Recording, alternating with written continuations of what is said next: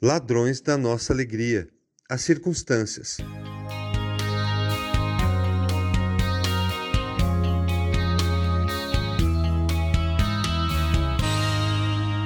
Se você parar para pensar, vai perceber que perdeu as contas das situações desconfortáveis e difíceis que passou. Desde ter problemas com notas quando criança na escola, até não saber como fazer para o salário não acabar antes do mês. Estas tantas situações são circunstâncias que podem roubar nossa alegria. Mas o que fazer então se estas circunstâncias são inevitáveis? A chave para responder essa pergunta está em nós. E não me refiro a nenhum discurso de autoconfiança, mesmo porque é um terrível engano achar que todas as situações da vida estão sob nosso controle. Refiro-me a como vamos reagir a essas situações Aí está a resposta.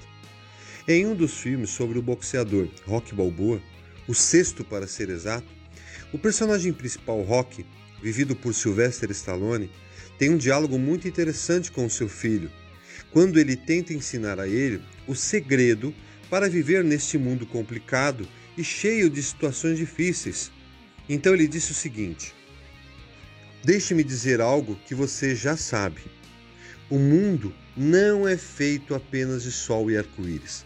É um lugar mau e desagradável. E não importa o quão durão você seja, ele vai te bater até que você esteja de joelhos e vai te manter assim permanentemente se você permitir. Nem você, eu ou ninguém vai bater tão forte quanto a vida. Mas a questão não é o quão forte você bate, mas sim quanto você aguenta apanhar e continuar seguindo em frente. O quanto você resiste e continua seguindo adiante. É assim que se vence uma luta. Você já ouviu que se o mundo te der um limão, você deve fazer uma limonada? Então, é mais ou menos isso. Veja um exemplo de Paulo e Silas, que tinham inúmeros motivos para estarem felizes, mas alegravam-se até quando estavam acorrentados nas prisões. Por volta da meia-noite, Paulo e Silas estavam orando e cantando hinos a Deus. Os outros presos os ouviam. Atos 16, 25. O apóstolo Paulo sabia, porque viveu isso durante a sua vida de missionário, que não importavam as circunstâncias que estavam vivendo, que a alegria dele vinha da certeza de que nada aqui seria em vão e duraria para sempre. Quantas pessoas têm como fonte de alegria as circunstâncias ao seu redor, em coisas que não duram.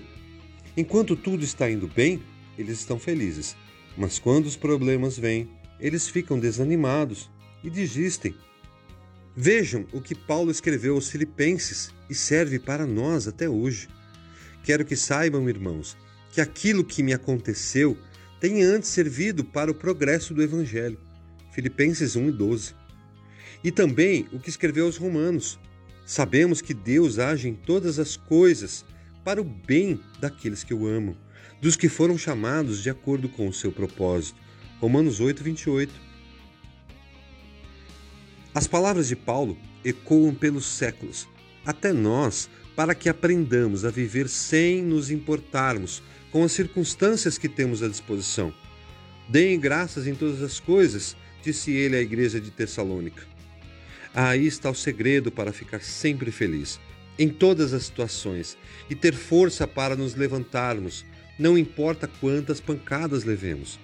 Olhar para o que Deus fez e faz na sua vida, por saber que não existe choro que dure até de manhã. No Antigo Testamento, o profeta Abacuque viu um rei bom como o rei Josias ser morto em batalha.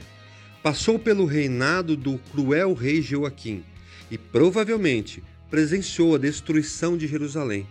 Mas mesmo assim, disse o seguinte: mesmo não florescendo a figueira, não havendo uvas nas videiras, mesmo falhando a safra de azeitonas, não havendo produção de alimento nas lavouras, nem ovelhas no curral, nem bois nos estábulos, ainda assim eu exultarei no Senhor e me alegrarei no Deus da minha salvação.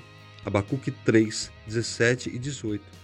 Não olhe para as circunstâncias que são passageiras, olhe para o que é eterno. o amor de Deus por você. Não deixe as circunstâncias roubar a sua alegria.